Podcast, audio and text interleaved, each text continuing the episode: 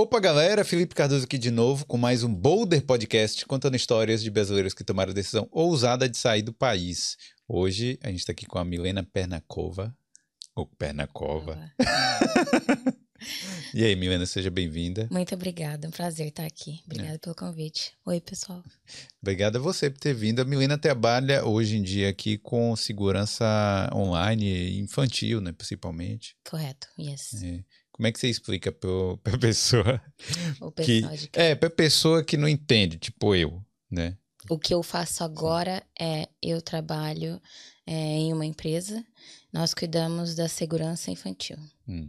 não só a segurança é, do que as pessoas geralmente perguntam, né, sobre pornografia, abuso infantil, mas nós cuidamos também de todo tipo de segurança, segurança física, segurança mental, tudo que tem naquela plataforma que pode interferir é, a segurança física e mental das crianças que estão utilizando a plataforma é, para produzir conteúdos ou para assistir hum. os conteúdos também.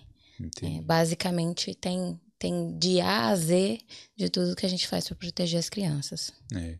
E a internet hoje é uma eu, a internet é maravilhosa, eu acho assim, né? Tipo, tem coisas muito boas que se não fossem por causa da internet a gente nem ficaria sabendo. É. Mas também tem um lado que é complicado, né? Um lado muito ruim. Né? Sim. É, eu escuto muitas pessoas fazerem comentários é, e dizer a frase que internet é terra de ninguém. Hum. Eu discordo muito dessa frase, não é né? Existe ah, pessoas trabalhando muito duro para que essa frase não vire verdade, né? Hum. Infelizmente, existem os comportamentos ruins dentro da internet, algumas pessoas que acabam excedendo os limites, talvez elas não tivessem, não fariam a mesma coisa quando elas estivessem pessoalmente com as hum. outras pessoas, algumas sim também, tanto pessoalmente como na internet, mas a internet sim, tem muitas regras, Existem políticas de comportamento ou de coisas que você vai colocar dentro ou dizer dentro das plataformas, em todas elas. Hum. Né? Então, há pessoas assim como eu que trabalham nessas plataformas para garantir a segurança de todo mundo. Não só das crianças, já trabalhei com adulto também, hum. né? É para garantir a segurança e o bom uso para todo mundo se divertir. Né? É, é verdade, porque é, eu, eu já falei também muito que a internet é terra de ninguém, mas não porque deveria ser no sentido assim, mas porque é difícil punir também, né? É Alguém é que fala difícil. qualquer coisinha, qualquer bobagem. Assim. Sim, é muito difícil. Um, as plataformas, no geral, elas possuem métodos para já tentar fazer uma detecção automática. Né, de algumas coisas, mas uh, existe também uh, o controle manual que é feito, né, de de denúncias ou coisas que estão acontecendo ali na hora, mas o volume de informação é muito grande. Hum. É, são milhares e milhares de horas de conteúdos cada minuto né, na internet. Então é muito difícil conseguir é, barrar tudo o que acontece. Né? As pessoas podem se comunicar de uma forma diferente, que mesmo que haja um sistema de detecção, seja muito difícil para o sistema é, detectar que a pessoa está naquela hora que a pessoa está falando alguma coisa errada, né? Mas para isso, em todas as plataformas, é o que eu sempre indico para todo mundo. Viu uma coisa de errado na hora, achou que isso está fazendo mal para você ou pode fazer mal para alguém, vai lá e denuncia. É, também não é tudo, né? Não é tudo o que o, o não é tudo o que incomoda, mas o que você acha que seja errado. Às vezes, um, existem coisas que as pessoas falam que pode não afetar a mim, por hum. exemplo. Porque eu nunca passei por essa situação e eu não consigo me colocar no lugar daquela pessoa para saber o quanto isso vai afetar ela ou não. E às vezes eu não li as políticas de dentro da plataforma, por exemplo, e eu não sei o que é, por exemplo, um discurso de ódio ou homofobia, xenofobia, porque eu nunca, dando um exemplo, porque eu nunca passei por isso. Então, às vezes, para mim, pode não parecer errado, pode parecer engraçado colocar um hahaha lá, mas para outras pessoas que estão passando por alguma situação parecida, já passaram, existe um campo muito vasto do que pode ferir alguém mentalmente, por exemplo. Né? Ou o caráter da pessoa, a honra da pessoa, ou qualquer outra coisa do tipo. Então, eu aconselho, se você achar que vê uma coisa de errado, ao invés de compartilhar e rir, um, denunciar as pessoas que vão receber essa denúncia vão estar cientes de como tu, são todas as políticas da empresa onde elas trabalham, vão saber tomar a melhor decisão. Mas assim, os filtros, é, eu sei que a gente já está indo direto para o assunto, assim, uhum. mas os filtros que tem nas plataformas, eu acho que são bem, bem falhos mesmo, sabe? No sentido de eles tentam barrar palavras ao invés de barrar contextos de coisas. É. Por exemplo, barra sei lá, você fala uma palavra que seja, é, sei lá, um, é, uma depressão. Vamos supor que um psicólogo vai falar de depressão. Uhum. E o psicólogo está falando aquilo ali para tentar ajudar outras pessoas que talvez estejam sofrendo com Sim. aquilo. Aí a pessoa, a plataforma barra aquela palavra. Aí começa a desmonetizar aquilo, aí o psicólogo não tem é, o incentivo monetário uhum. para falar sobre aquilo, aí começa a diminuir o alcance do conteúdo, e daqui a pouco ele não tá falando sobre o problema que, que é aquela palavra, sabe? Uhum. E ao invés de barrar contextos, né, de, sei lá, alguém, de incentivar alguém a fazer um mal contra si mesmo, uhum. eles barram a palavrinha, aquela palavrinha. Sim. Um, não explicando tecnicamente né, o que acontece, mas dando um, uma pincelada por cima, né, de algumas plataformas, o que acontecem hum. nesses tipos de caso é um, a participação das pessoas que trabalham nessas empresas é muito importante, porque o ser humano, por enquanto, ele é a única ferramenta que as pessoas têm para entender contextos. Hum. Né? Então, às vezes, o que acontece é existe essa ferramenta, é, AI, por exemplo, ou qualquer outro método de detecção que eles que essas é, plataformas possam utilizar é para se precaver hum. né para de antemão se precaver de que possa ser algum tipo de assunto que vá causar algum tipo de problema né, para as pessoas que estão assistindo, por exemplo. E aí depois esses conteúdos, quando a pessoa vai dizer não, olha, eu não estou falando isso, ou já mesmo em seguida, quando essas coisas vão acontecendo, existe daí as pessoas que vão ser capazes de interpretar. É. Infelizmente, eu não sei se é infelizmente ou felizmente, mas um, nós estamos acostumados com as coisas agora acontecerem instantaneamente né?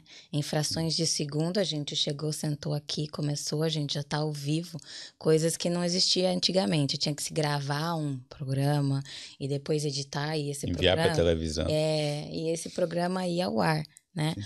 Hoje não. Hoje as coisas acontecem simultaneamente, automaticamente, ou em questões de segundos, posta uma coisa e aquilo já está ali. Eu, às vezes, é, eu não me caracterizo como uma produtora de conteúdo, né? Não faço vídeos e nada dessas coisas, mas eu tenho meu a minha rede social onde eu compartilho os meus hobbies, hum. né? Já me aconteceu, por exemplo, de estar um, fazendo uma live e ou já aconteceu de estar fazendo live, já aconteceu de postar um stories, por exemplo, com uma música no fundo, em hum. show, em essas coisas, e isso ser removido né? Mas eu, na minha cabeça, naquela época, não estou fazendo nada de errado, Sim. né? Mas o sistema de detecção me pegou para prevenir que outra pessoa fosse ferida com aquilo. O criador daquela música, a pessoa daquele momento, é, tivesse o direito dela é, infringido, Sim. né? Vamos dizer assim. Então, eu acho que a, a gente ter essa necessidade de tudo acontecer naquela hora Infelizmente, a tecnologia é sempre muito boa, está é, sempre muito à frente de tudo, mas eu acho que é quase impossível de sempre né, a gente garantir que todo mundo vai sair satisfeito.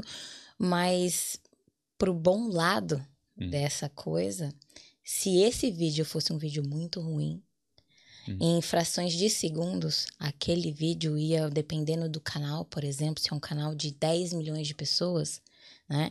Se o assunto da depressão fosse um assunto muito ruim, que fosse afetar muitas pessoas que têm depressão, aquilo tornaria uma proporção para 10 milhões de pessoas, por exemplo. E dessas 10 milhões, outras que sofrem com depressão ali dentro. Sempre vai ter o lado no meu ponto de vista, sempre vai ter o lado positivo e o lado negativo da moderação dos conteúdos. E quando isso acontece, eu sempre penso desse jeito. As pessoas vão ficar chateadas naquele momento. Eu sei como é difícil produzir um, um conteúdo de qualidade, como as pessoas dependem de um tempo de resposta rápida, né, para uh, ah, gerar dinheiro, sobreviver do canal, né, todas essas coisas. Mas o lado positivo disso é que esse delay nessa resposta acaba protegendo é, pessoas. Mas a gente nunca sabe o que as pessoas estão dizendo, né? Se elas estão dizendo coisas boas ou coisas ruins. A moderação tem sempre esses, essas duas mãos, né? É, mas tem outras ferramentas também de sim, barrar, tipo... Sim, tem, tem. Se a pessoa estiver falando, fazendo uma coisa errada, notoriamente é, errada, ela vai é. ser punida por isso. Vai, vai. Deixa, deixa eu fazer aqui o merchan e aí depois a gente volta aqui para nossa conversa. É, eu quero agradecer os nossos. Ó, primeiro, né? Aliás, primeiro vou pedir o like aí, galera. Vai chegando aí, vai deixando o like. Se não for inscrito aqui no Boulder, se vê por causa da Milena, aproveita e se inscreve, que tem muitas histórias de brasileiros na Irlanda e em outros países da Europa também. Quero agradecer os nossos patrocinadores, que são a BIM Consulting, a Prática Consultoria e a MH Beauty.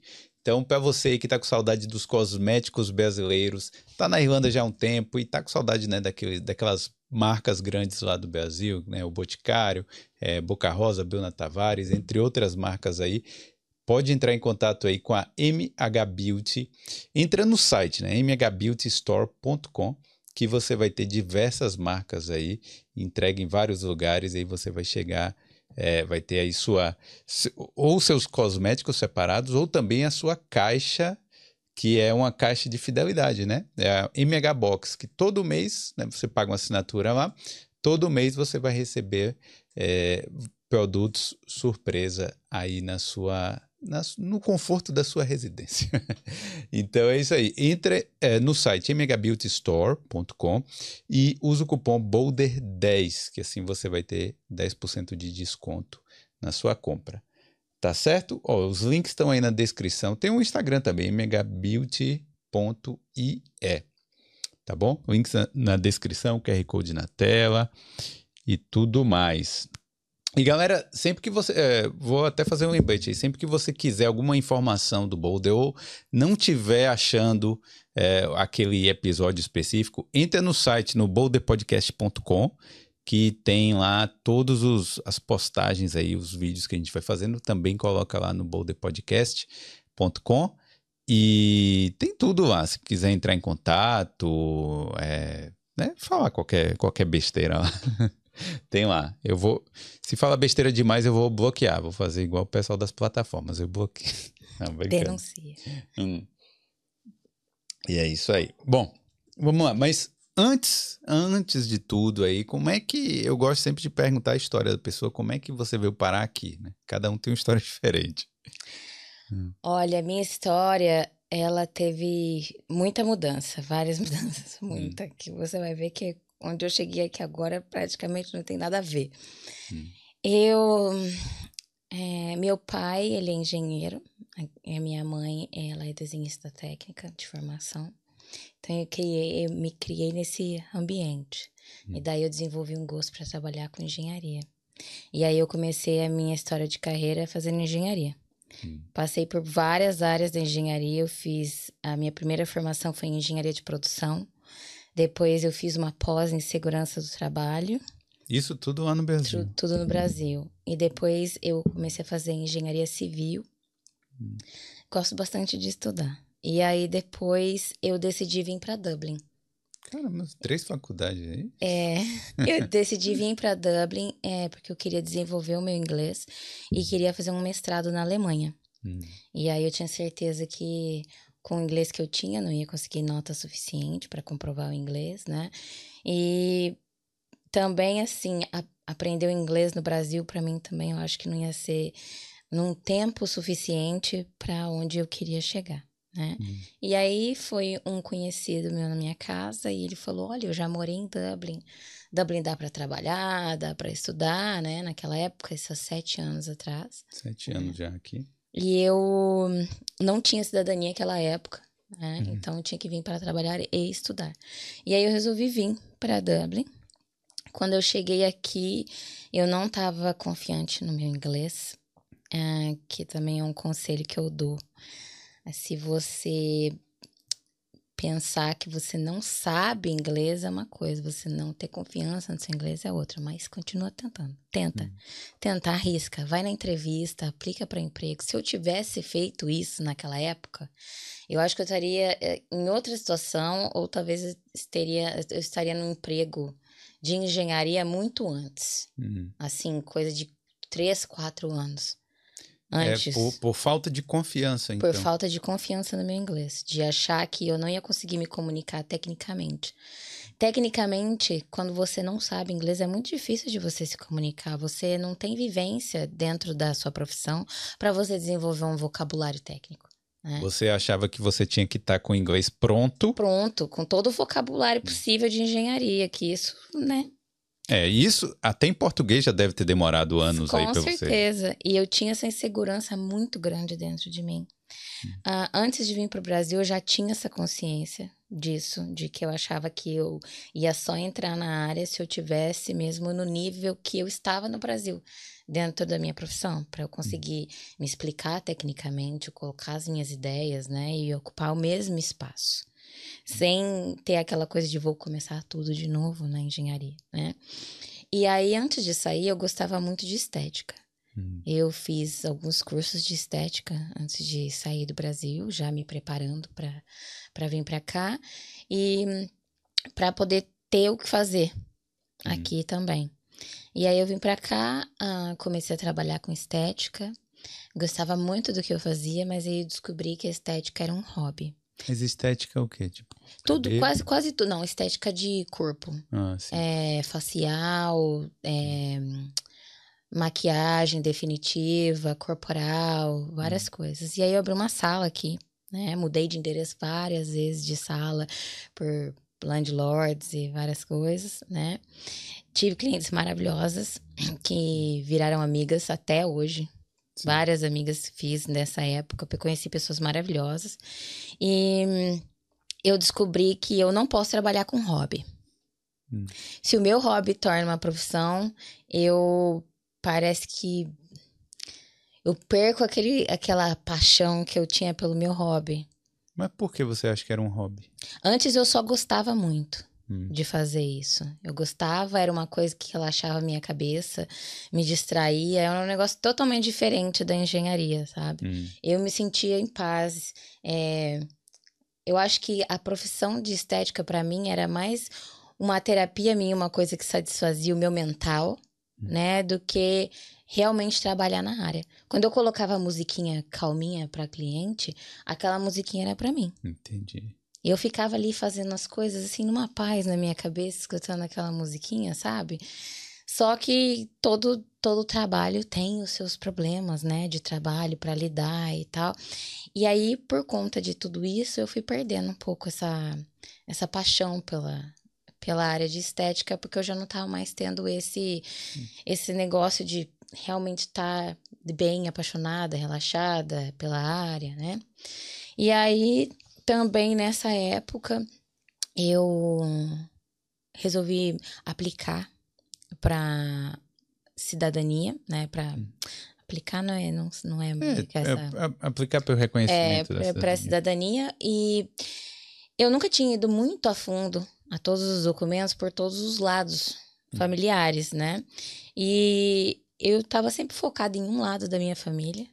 E do nada eu comecei a conversar com alguns familiares e falei, gente, vou procurar isso aqui. Procurei e já estava tudo ali. Assim, em um mês eu me resolvi com tudo. Com todos os documentos que precisava, que teoricamente era para ter feito isso antes de ter saído do Brasil, né? E, e o Pernacova é de onde?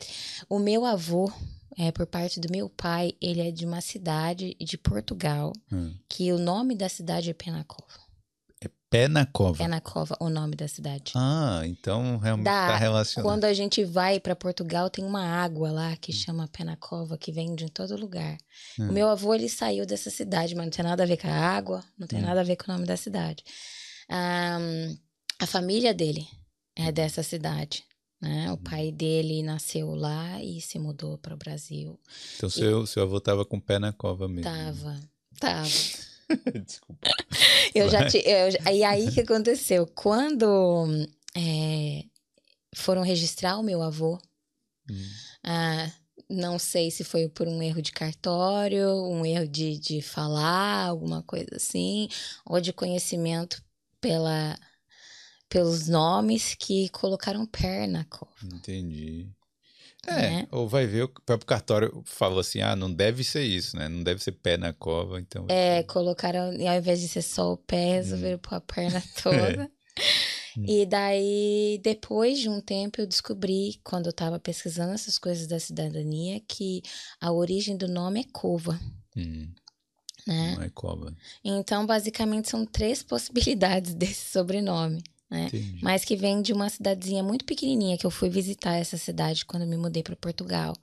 Hum. Quando eu estava nessa minha fase meio é, não muito satisfeita com a profissão que eu estava exercendo naquela uhum. época, né, de, de estética, eu resolvi voltar para minha área de engenharia. E eu resolvi aplicar para um doutorado hum. em Portugal, em Coimbra. E aceitaram meu projeto e ainda faltava uma renovação de inglês para fazer aqui, mas aí eu resolvi mudar. Resolvi mudar para Portugal para fazer, porque naquela época eu também não tinha cidadania, era muito caro. Sim. fazer aqui, lá era mais barato. O tempo que eu tinha que esperar para as documentações e tudo, eu resolvi ir para Portugal. Aí e aí você ficou quanto tempo lá? Eu fiquei quase um ano hum. em Portugal. Uh, e depois eu saí de Portugal, fui para Itália. Passei um tempo, tem, passei assim a Itália foi o melhor. Tempo de cidadania, tem gente que fala que não gostou, né, de ficar sozinha na Itália, mas para mim foi sensacional. Eu passei cinco meses maravilhosos uhum. na Itália, na cidadezinha que eu fiquei, foi uma delícia. Deu tempo de eu pensar na minha carreira e pensar no que eu queria fazer, se eu queria seguir o doutorado de novo, se eu não queria, se eu queria continuar com o meu projeto, se eu queria vir para Dublin, ficar na Itália. Nossa, me passou 400 hum. possibilidades no meu tempo de reclusão lá na Itália, né? E eu resolvi voltar para Dublin. Vim para Dublin, uh, fiquei aqui, demorei uns 40 dias mais ou menos para arrumar um emprego na minha área aqui. E aí, então, já foi em engenharia mesmo? Na área de engenharia mesmo. Eu trabalhei hum. num escritório de arquitetura aqui. E aí foi minha primeira experiência, hum. realmente trabalhando na área aqui. Foi desafiador, mas não foi nada aterrorizante de como eu achei que, que hum. seria. E aí eu parei para pensar, puxa, eu devia ter feito isso há muito tempo atrás. E começou a pandemia nessa época.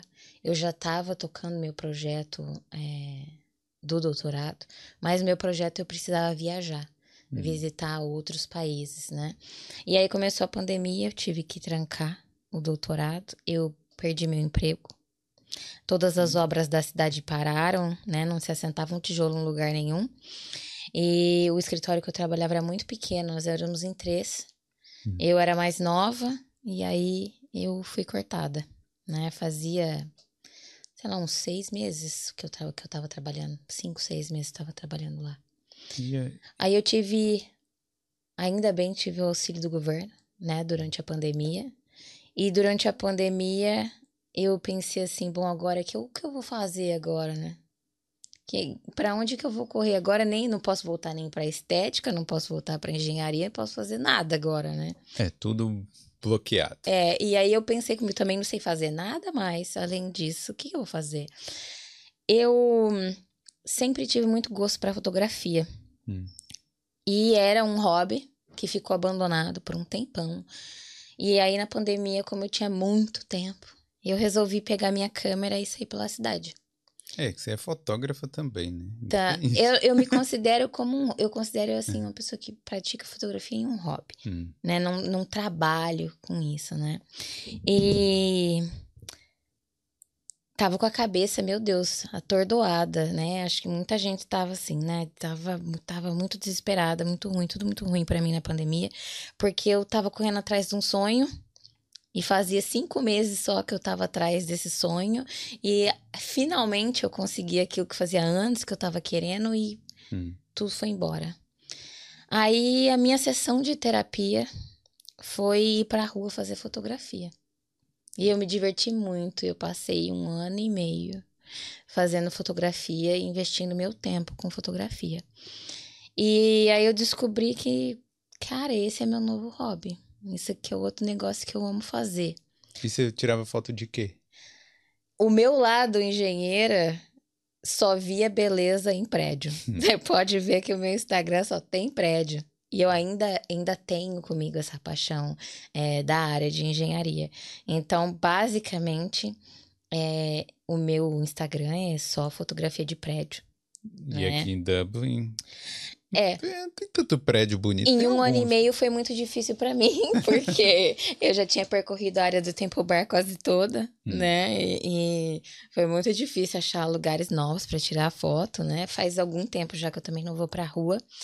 É, e aí eu comecei a depois pensar em outras áreas da fotografia que eu gostaria de seguir e testar para saber se tinha jeito para uhum. outras coisas, né?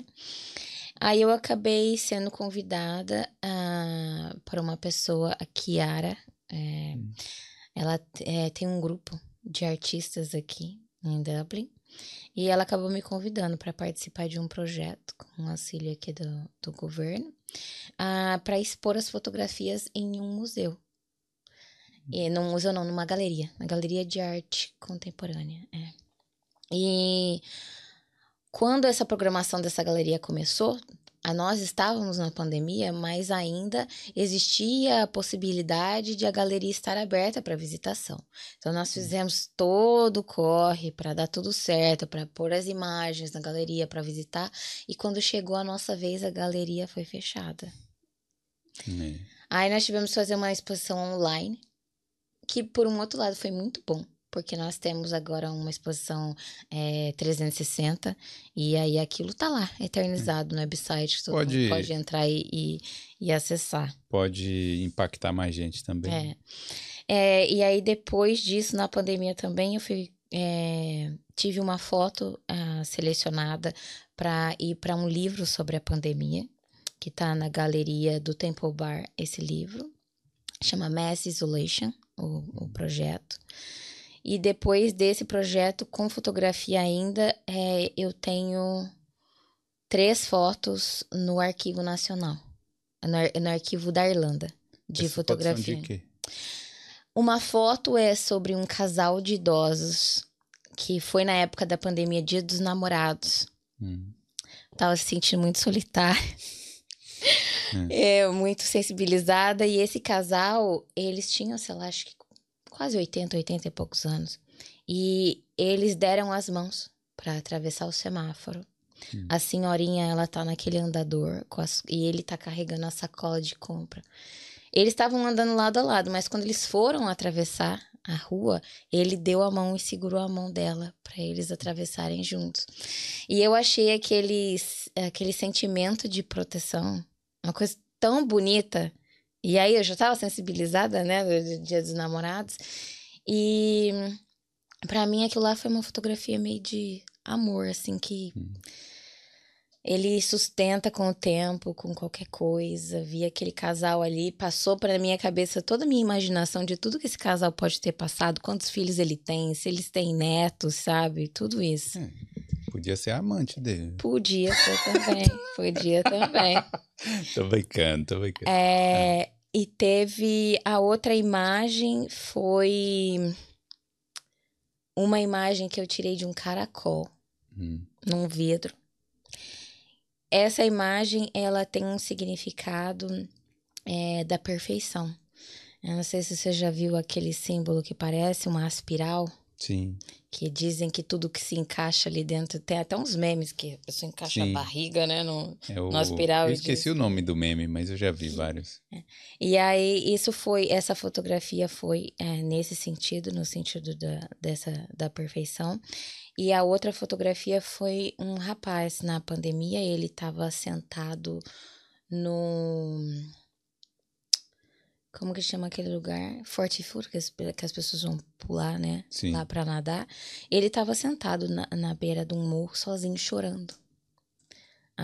Bem longe de todo mundo, né? E isso também me impactou bastante. Hum. Tinha muitas pessoas se divertindo num canto. E ele tava em cima de todo mundo, vendo todo mundo nadando, e ele tava sozinho chorando. Eu tirei uma, eu tirei uma foto dele de costas, né? E para mim também aquilo significou vários sentimentos. Para mim, de repensar em momentos tristes, vezes que eu tava caminhando na rua para tirar fotografia, que eu também não tava bem, sabe? Essas, então essas fotos foram parar nesse arquivo aqui da Irlanda, que é um arquivo que as pessoas podem ver fotografias de 100 anos atrás. Eu espero que esse arquivo exista daqui a 100 anos também, que as pessoas legal. possam ver as minhas fotografias lá também. E onde é, onde é que faz para ver esse. Tem que entrar no site do Arquivo Nacional. Entendi. Daqui. Mas eu posso depois colocar ele lá no, hum. nos comentários. Não, e... Porque eu não vou poder postar, porque senão seria direitos autorais. Se tiver permissão, tá, tá tudo bem. Com permissão, tá tudo certo. Ah. E Aí depois eu, eu pensei em fazer é, um website, fiz vários projetos sobre sentimentos, sobre todos os sentimentos que eu estava sentindo na pandemia. Os projetos que não tem nada a ver com prédio, eles estão no meu website, lá no meu Instagram. É, tive participação de pessoas maravilhosas, de dançarinas, tive participação é, do violonista Eli, Hum, ele já veio já aqui. Aqui. O Ives uhum. também, né? Que já veio Ives aqui, também. Teve participação do Ives e tive participação do Guga, que também é, dançou e interpretou os sentimentos que eu escrevi sobre. E agora eu tenho um outro projeto que ele tá meio na gaveta, mas vai ser um projeto sobre família, né? Hum. Então, isso é como eu me divirto e faço minha terapia fora do trabalho. Mas é hobby, no é caso. É hobby. Mas te, se alguém quiser dinheiro. comprar alguma coisa, meu Instagram tá lá, pode me contactar. Ah, isso é bom. É. é, bom. é falar que eu nunca ganhei dinheiro com isso. É, teve uma vez que eu participei do Cantito uhum. aqui e teve um espaço para expor algumas técnicas diferentes que eu estava desenvolvendo naquela época é, de fotografia. Eu fiz uma venda dessas uhum. imagens com uma parte para doação, que foi a época dos terremotos que teve. É, Terremoto? Foi o ano passado. É, o ano passado. Não, foi esse ano. Na esse Turquia? Ano. É, foi esse ano, né? Esse ano, né? Esse ano foi. Agora não vou Eu perdida no tempo, eu sou. Eu sou perdida na rua até pra chegar Pô, aqui porque, no tempo também. Porque, é, eu acho que foi ano passado. Eu ou no início do ano. perdida do tempo já. Hum. E, então, essa foi a única é, vez que eu posso considerar que cobrei. Hum. Mas cobrei valores para fazer doação, cobrir, cobrir material. Eu tenho um problema muito sério de botar preço na minha, minha arte. arte. Vender a sua arte. Vender minha. É. Abandonar tudo e vender minha é. arte. Eu tenho muito problema com isso. É, eu dou hum. para as pessoas a minha arte, sabe? Às vezes é aniversário de alguém ou alguém eu pego e dou um print para alguém. ah, mas não. As coisas assim, eu não, eu não consigo. Mas a arte tem valor. É. Tem que, mas se alguém quiser pôr valor, um valor bem alto. É. Coloque esse valor bem alto e me manda um inbox. que eu hum. vendo com certeza. Mas e aí, então como é que foi que você voltou? Então, na área de tecnologia aí? A área de tecnologia foi na pandemia ainda, hum. antes da pandemia acabar. É, eu tinha um housemate naquela época que trabalhava numa empresa que prestava serviço para outras plataformas, né? E aí ele falou para mim, olha, é, eu tenho, eu sei que você está procurando emprego na sua área, William, nome dele, um beijo, hum. William.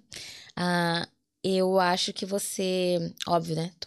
Tem que trabalhar, né? Tem que arrumar emprego em alguma coisa. E você pode muito bem voltar na sua área depois, né? É só um step para você se reerguer até você conseguir voltar para sua área. E ele acabou me indicando nessa empresa. Eu entrei, fui trabalhar teoricamente com fotografia, porque eu fui trabalhar com direito de, de imagem, de copyright, né? Das, das, das é, é. Das pessoas, fotógrafos e todo mundo que tá lá, né? Direitos autorais. Direitos autorais. É, e me diverti muito, gostei muito. Eu Ainda não foi nessa época que eu me apaixonei em trabalhar por isso, ainda estava pensando seriamente, direto, todo dia, procurando emprego para voltar para engenharia. E depois me, eu saí desse, desse setor e fui para uma outra área dentro da plataforma, que foi a, quando eu comecei a trabalhar com a imagem das pessoas. Sim. E o que que significa isso? Quando basicamente quando as pessoas têm eu tiro uma foto de você, posto na minha rede social e você não quer. Hum. E aí você vai atrás do seu direito da sua imagem para tirar essa imagem. E aí a plataforma analisa se você está no seu direito de tirar a imagem do meu perfil ou não. Hum. E dentro disso tem várias outras coisas, é roubo de de perfil, né? Perfil fake, que a pessoa tá se passando por você, é, problemas com pessoas extorquindo outras pessoas por conta das imagens delas, imagens compartilhadas, né? Um, spam, todos, uhum. todas as outras coisas que vão acontecendo dentro da plataforma que é referente à imagem das pessoas, o uso da imagem das pessoas. Como é que vai acontecer no futuro? Ou agora, né? Porque a gente sabe que você consegue é, com deepfake você consegue imitar a voz, você consegue imitar a imagem, você consegue basicamente fazer. Tipo, eu posso tirar uma foto sua e fazer o que eu quiser com ela. Tipo, eu posso fazer você falar o que eu quiser. Uhum. Como é que vai acontecer? É, a sociedade, como é que vai funcionar nesse sentido? Olha, exatamente te responder como isso vai acontecer, eu acho que nem as pessoas que criaram isso sabem ainda. É, sim. Porque a evolução desse tipo de coisa tá absurda. Ela acontece tão rápido, já mudou tanta coisa, hum. que eu não consigo te responder exatamente como isso vai ser. Mas, na minha concepção, o que eu acho que tem que acontecer é as empresas que possuem essas um, esses softwares, esses sites ou todos esses aplicativos que é, dá para fazer uma alteração de voz, uh, usar a imagem da pessoa, fazer todo esse tipo de todo esse tipo de possibilidade, eu acho que agora é a hora, já que provavelmente eles já estão fazendo isso, né? É, regras mais duras hum. para as coisas acontecerem. Ah, Mas, tipo, a própria empresa criar regras? É, regras mais duras do, do, do como a ferramenta vai se comportar. Hum. Né? Porque existem ferramentas que a gente pode pedir para ela fazer alguma coisa. Por exemplo, eu coloco uma foto sua e posso pedir para a ferramenta colocar você de biquíni uhum. na Ocone Street, por exemplo. Sim. E aí vai acontecer isso. Vão me dar essa imagem de você de biquíni lá no Coney Street, por exemplo. Hum. Não sei se isso é possível, nunca tentei, né? Sim. Mas estão dando uma hipótese. É, né? Você tá dando ideia pro povo. Tô né? dando... Não, não tô. Não tô. Não vou me aparecer com esse tipo de print no Instagram, pelo amor de Deus. É, ó. Não tô dando ideia, tá? É, não tô. ah, mas, mas eu acho que deveria ter agora uh, um pensamento mais uh, profundo de analisar o futuro. Provavelmente eles já estão fazendo isso, né? De colocar regras mais, mais rígidas. O problema é. Um, não, sei, não sei se eu posso chamar isso de problema, mas hoje em dia a gente cria uma coisa e raramente essa coisa vai ser propriedade de quem criou. 100%, Sim. né? Quem criou um microfone parecido com esse veio essa marca e pode ter criado um parecido com a outra marca, hum. né? É, então, quando, quando criaram essas, essas ferramentas, esses aplicativos, que começou um negócio muito simples, tipo, bota minha cara com o Leonardo DiCaprio ver nosso bebê. Coisas Sim. simples. Isso já era né? Um indício. É o de, embrião. É, que as coisas estavam evoluindo para esse ponto, né?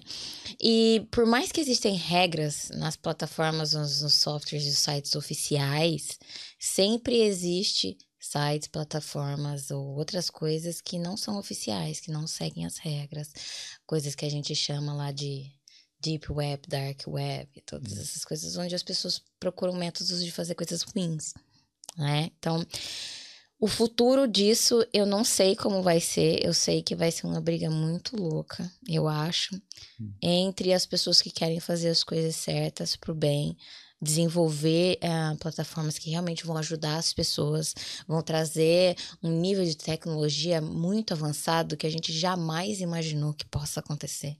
Não só para a gente fazer piada com as outras pessoas, de botar elas em situações engraçadas, mas uh, cirurgias, por exemplo, hum. que vão se utilizar desses tipos de tecnologia, né? Um, coisas para saúde, para salvar pessoas, né? Para aumentar o tempo de resposta de salvamento de vidas e toda previsão de acidentes, catástrofes e tudo isso. Tem o lado muito positivo, mas também vai ter o lado, eu acho, muito negativo. Já existe o lado negativo disso, mas é, as empresas estão trabalhando, pelo que eu acompanho nas notícias, estão trabalhando com isso. Existe sempre e sempre vai ter gente que vai fazer coisa ruim. Então eu, eu não consigo dar uma previsão assim de nada.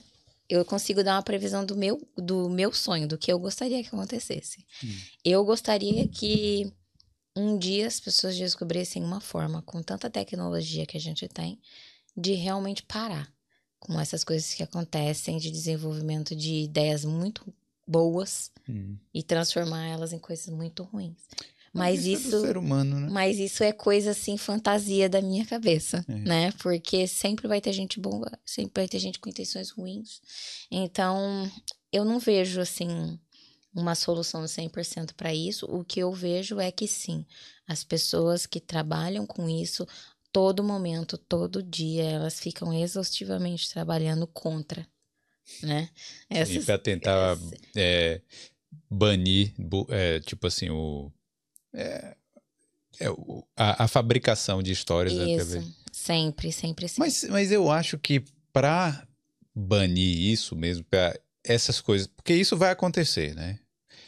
É, provavelmente daqui a 20, 30, não, 20 anos não, é menos é, isso, é, é menos, menos, é menos. A evolução em é. seis meses é. das coisas foi um absurdo. Então, mas isso aqui, por exemplo, a gente tem manchete de jornal que cara diz uma coisa, mas na verdade é outra, totalmente diferente. E as pessoas batem o olho naquilo e elas acreditam. Só que ao invés da manchete no jornal, a gente vai ter a cara e a voz da pessoa específica falando determinada coisa. Isso me lembra Harry Potter, do, do jornalzinho que as pessoas ficam se mexendo no é. jornalzinho. É, agora eu não tô lembrando. é, porque eu não sou muito fã de Harry. É assim, eu assisto de vez em quando, mas não. Mas então, Aí vamos supor, vai ter o, a cara da pessoa falando determinada coisa. E aí, só que eu acho que as pessoas vão ter que ficar mais espertas, mais inteligentes, porque se continuar igual do jeito que tá, a gente vai ser muito facilmente manipulado. Não, Vai, vai ter que ser, vai ter que ser. Na minha opinião pessoal, hum. eu acho que isso já acontece, claro, né? Nós temos um termo para isso, que é o fake news, né? Nós já temos esse termo. É, isso já acontece, mas na nossa época, não chamando a gente de velho, né? mas na nossa época lá atrás, é, não existia nada de rede social. Nós viemos de uma época que não existia absolutamente nada. Né? Nós vimos a evolução do telefone comum, para o celular e depois a evolução da internet para as pessoas dentro de casa e vai para o nosso celular e tudo que a gente tem hoje, né? Então, nós sabemos mais ou menos é, ter o discernimento do que é, do que não é e de como procurar a informação para saber se é. Mais, mais ou, menos, Mais ou menos. Né? Mais ou menos. Uhum. É, nós que estávamos acompanhando a evolução de tudo isso, não estudamos também o suficiente, não fomos orientados o suficiente para saber como todas as coisas funcionam. Então, ainda acontece problemas com a gente. Hum. Né? A gente tem problemas nas redes sociais, a gente às vezes cai em golpe, ou às vezes a gente. Acontece várias coisas. A gente às vezes cai em fake news, por exemplo, compartilha e tal. As pessoas que foram crescendo dentro da geração onde tudo já existia, né? Elas também, na minha concepção, não foram 100% educadas a como as coisas funcionam, aonde pesquisar e tudo. Nós nunca tivemos matéria na escola, por exemplo, igual a gente aprendeu todas as outras coisas de como se comportar na rede social, de como procurar informação, né? Hoje, para a gente saber as coisas, a gente tem que ter a curiosidade, entrar na internet e colocar como descobrir se é uma fake news ou não. Né? É. Ou a gente ia assistir alguém falando sobre fake news para explicar para gente. Mas o método hoje em dia de manipular a visão e a opinião das pessoas, né? Ele é muito mais rápido e muito mais fácil. E é mais fácil a gente ler e ver ali e acreditar numa fonte que está chegando para gente do que depois a gente chegar, parar, pensar, pesquisar, ver se é ou se não é. Só se é um assunto que a gente se interessa muito. Né, ah, mas isso. isso também é porque a, a, pessoa ela continua usando a rede social como uma coisa passiva, né? Sim, tipo, absorvendo o conteúdo que vai vindo para ela. Porque antes o fake news vinha de um canal, tinha um canal. Na minha transmitia... rua era a senhora que morava na esquina. também, vinha desse também. um canal só. Não, mas eu digo assim, um, uma, uma televisão, um jornal, era tipo um pequeno grupo ali. Sim. Cada estado tinha o seu que transmitia o que eles quiserem, o que eles queriam, né? Uhum. Mas hoje em dia é a internet, então tem vários canais e várias pessoas pensando diferente e várias pessoas que vão trans transmitir uhum. as opiniões. E, então eu acho que é, é, aquela coisa. Quem não quer cair nisso, né, nessas fake news, eu acho que tem que usar a internet de forma ativa.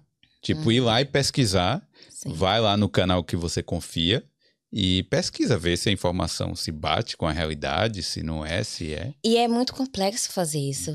Como você falou, claro. às vezes as pessoas veem, é, cada jornal fala alguma coisa, né?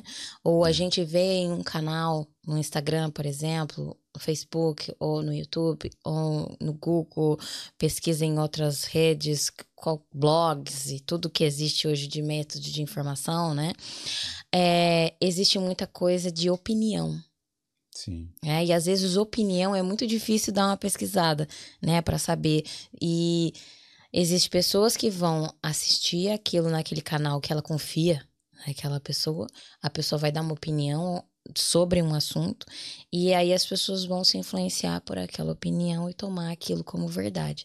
Sim. Esse assunto de, de fake news é muito complexo porque pode ser coisas que as pessoas estão vendo de opinião e elas tomam aquilo como verdade, começam a passar isso para outras pessoas e também pode ser realmente uma notícia que está sendo manipulada, passada para o benefício de alguém.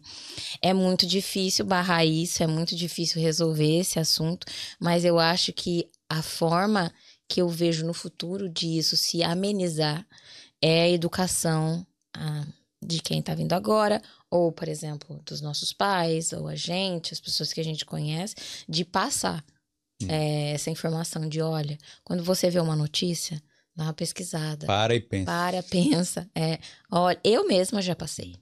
Eu mesma já caí nessa coisa de automaticamente ver a notícia e a notícia me deixar tão empolgada e achar um negócio tão sensacional e automaticamente jogar no grupo lá de casa. Sim. Sabe? Então, é o parar, pesquisar, se orientar, educar as crianças, as pessoas à sua volta, né, para para pesquisar, saber se é ou se não é, antes de é, compartilhar isso, tomar uma proporção muito maior. Mas esse termo fake news eu acho que já faz parte da, da internet. É uma coisa que vai estar tá sempre acontecendo. É muito difícil de barrar. É, ah, mas é, mas eu, é isso, eu acho que é educação mesmo. É. Cada um tem que, tem que ser dono da própria informação, porque a gente vai ser bombardeado com isso. É, aí é aquela coisa, né, do das outras coisas que você trabalhou também, dos golpes e tal, né? Uhum. Que a gente não pode culpar a vítima aí que caiu nessa parada, mas ao mesmo tempo a pessoa tem que ter uma certa responsabilidade para evitar cair, né? Essa coisa de golpe que as pessoas ah, hum. passam, né? E elas se sentirem culpadas, as pessoas culparem elas. Há muita coisa que acontece na rede social que as pessoas que não estão educadas para estar na rede social, por exemplo, ou que ela nunca viu alguma coisa, ou que ela nunca passou por alguma situação, nós não somos criminosos, hum. né? Então, a, a maior parte da população não é uma população criminosa. É muito difícil para a gente estar o tempo todo com um olhar criminoso para as coisas. Hum. Né? Então, às vezes, a gente pode fazer alguma coisa na ingenuidade. E aí, uma pessoa criminosa se aproveitar dessa nossa ingenuidade, que a gente nunca passou por essa situação. A gente querer fazer um favor para alguém, a gente querer ajudar alguém, ou a gente estar tá muito empolgado com um assunto e acabar tomando uma atitude precipitada. É, é muito difícil a gente culpar e dizer, poxa, mas né, foi ser tão ingênuo. Nós somos seres humanos, nós temos o calor das emoções nas horas que a gente está fazendo as coisas que acaba a gente, deixando a gente meio inconsciente, acaba bloqueando o nosso sistema racional para tomar algum tipo de atitude, né? Então, o culpado é na maior parte do tempo é quem está pensando em já fazer uma coisa errada, na minha opinião do Sim, que a pessoa claro, que o tá, culpado tá. É o bandido. Né, é o bandido, né? Mas é, dizer essa palavra também vai. Tem várias, várias vertentes. Não, não quero nem entrar nesse, nesse tópico, porque eu não, não, não tenho capacidade teórica para isso, mas. Um, haverá pessoas que vão dizer que também a pessoa que está fazendo errada, coisa errada também não tem culpa. Ah, não. Né? Também não. Então eu não não Aí não. não quero entrar nesse tipo de, de Mas eu de, entro. De, de análise. É. Mas sim, tem gente que acaba caindo no golpe, acaba caindo. Eu já vi golpes absurdos, vi pessoas assim que tiveram a vida destruída por causa de golpe. E não só financeiramente, mas mentalmente, psicologicamente também. Que a pessoa não tá. Não, a gente não fica em sistema de alerta, né, a todo momento. Né? Então, é, é. é difícil botar um culpado. Não, né? eu sei, eu digo é, só para me justificar aqui também, né? Porque eu acho que não é. Você não, eu não tô querendo nem culpar a pessoa que caiu. Eu tô falando assim que você tem que tentar, é, antes mesmo de pensar de qualquer coisa assim, de ter aquele olho aberto, sabe? Aquela visão. Será que eu tô falando realmente com o meu filho, com a minha filha aqui? Uhum. Será? Sabe? Tentar sempre questionar. Uhum. Porque aí, quando é, chegar essa situação, né, a pessoa tentar pensar duas vezes. Isso que você falou é um ponto muito que eu acho muito importante e que eu gostaria muito que isso um dia fosse 100% realidade é, da orientação infantil. Sim. A orientação infantil em casa ou posso estar tá criando uma hipótese assim de utopia que talvez nunca vá acontecer, né, mas que seria um sonho de as crianças terem orientação de redes sociais na escola. Como utilizar a internet, todos os perigos que possam acontecer na internet, isso vir da escola, por exemplo, como um ensinamento, porque. Antes mesmo de pegar o primeiro celular. Porque isso agora já faz parte, eu acho, da vida da criança. Antes pra gente não fazia parte, né? A gente aprendia outras coisas. Mas eu acho que agora isso é uma coisa que faz parte, vai sempre fazer parte daqui para frente. E esse tipo de ensinamento, por enquanto eles não, ele não acontece, né, na escola, ele acontecer dentro de casa, ele é muito importante. A orientação dos pais de educar os filhos de como se comportar na rede social, monitorar os filhos, parar para ver, olha, meu filho quer entrar em tal plataforma. Uhum. Deixa eu pegar aqui, abrir as regras.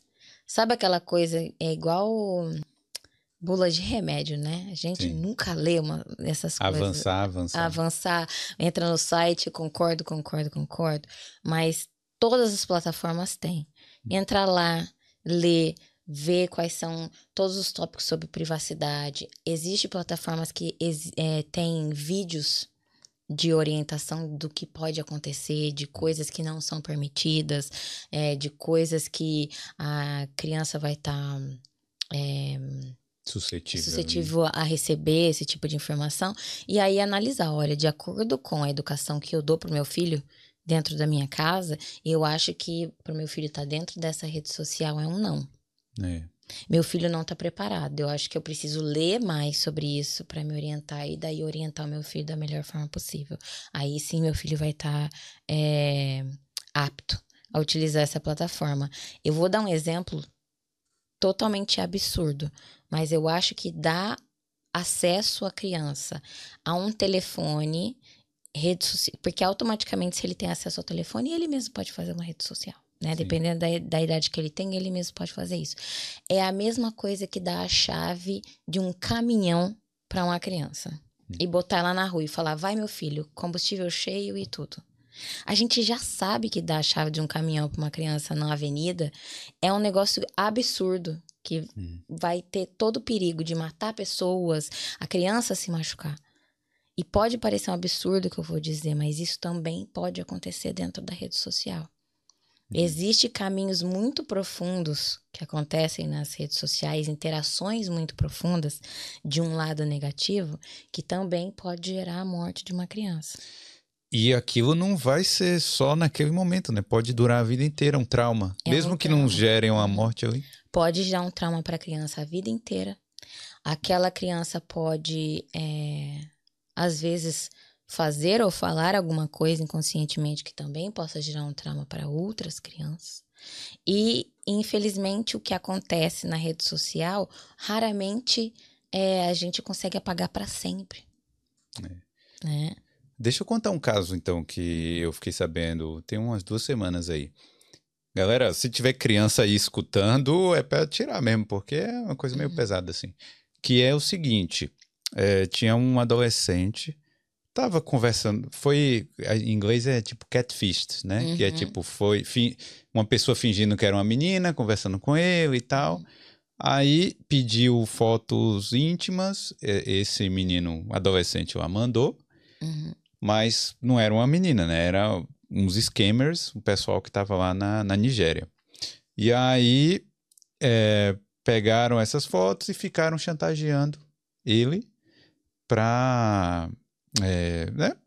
Tipo, ficaram pedindo dinheiro tal, uhum. chantageando, dizendo que ia mandar para os pais, aquela coisa toda. Bom, né? É, não preciso. Eu, eu, vou dizer assim, mas a criança acabou tirando a própria vida e é isso. Uhum. Entendeu? É, felizmente, depois, né, acabaram prendendo, conseguiram, porque isso foi nos Estados Unidos, né, conseguiram extraditar o, esses dois scammers lá da Nigéria, conseguiram mandar para os Estados Unidos hum. e, e prenderam eles lá. Então, né, teve alguma punição, mas não é isso que acontece sempre, né? Isso aí é um caso isolado. Mas de qualquer forma, você vê o risco que um adolescente, não era nem uma criança, assim, uma criancinha, né, de 12 anos, era um adolescente já. E passou por isso aí, né? E agora não tem mais jeito, acabou. Exatamente. Então imagine. Deram a chave do caminhão é. na mão. É... Esse falou de, de criancinha ou adolescente, né? Primeiro, existe idade para hum. estar em certas plataformas. Sim. Tá? Então, pais também, chequem isso. Se você achar que seu filho realmente precisa estar tá lá, mas se você vê que tem um limite de idade, ele existe por uma razão. E essa razão também pode ser a maturidade mental da criança de ter discernimento e já ter experiência, conhecimentos e orientações hum. para que ela possa receber conteúdos e ela possa saber, olha, isso é suspeito. Eu não vou fazer. Hum. Isso é suspeito, melhor eu mostrar para minha mãe ou para meu pai, né? Mas às vezes acontece também assim. Um, a maturidade da nossa cabeça na nossa época, ela se desenvolveu diferente das crianças que estão se desenvolvendo agora. Hum. As nossas interações eram diferentes, né? A, a nossa forma de flertar, por exemplo, era diferente, né? Nós tínhamos um contato mais pessoal com as pessoas, às vezes era máximo um telefonema, interações na escola, né? E era... o telefonema a gente tinha que esperar alguém liberar o telefone, telefone que era um telefone para todo telefone, mundo. Telefone, telefone é. mesmo, né? Então, as nossas interações é, de relação é, um, relações amorosas ou de conhecimento, eh, descobrimentos na adolescência foi totalmente diferente de hoje. Hoje existe uma facilidade diferente de interação e existe uma forma diferente dessas crianças interagirem, ou dos adolescentes, menores de idade, se interagirem uns com os outros, hum. né? Então, um, não, vou, não estou dizendo que isso é normal e nem que isso é certo mas isso é o que é o que existe, acontece, é o que é, né? né?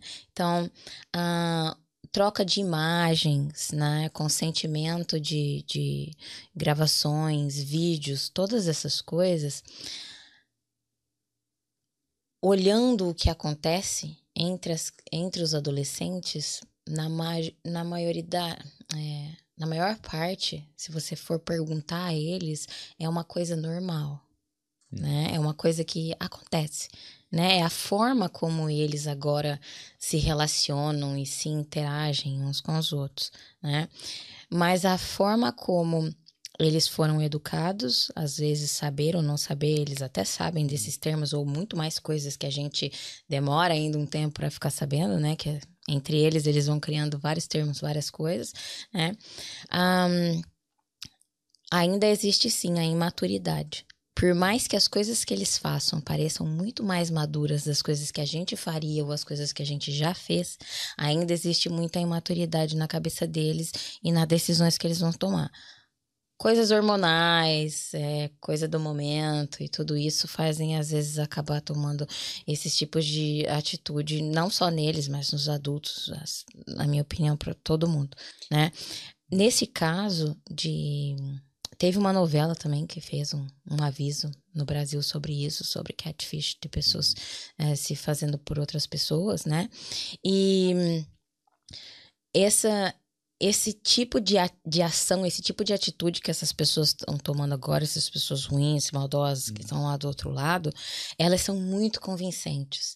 É muito difícil para até para o adulto é, ter um, uma visão de que possa não ser um outro adolescente. Tem uns né? coroa que, pass que passam por isso também. Tem. É muito difícil ter essa certeza hum. de quem está do outro lado.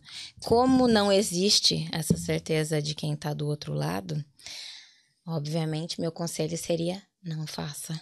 Hum. Né? Mas isso acontece. Às vezes as pessoas fazem, então eu ainda volto no tópico orientação das crianças. Você falou de um negócio que daí, né? O, o último assunto é que a criança acabou tirando a própria vida, né?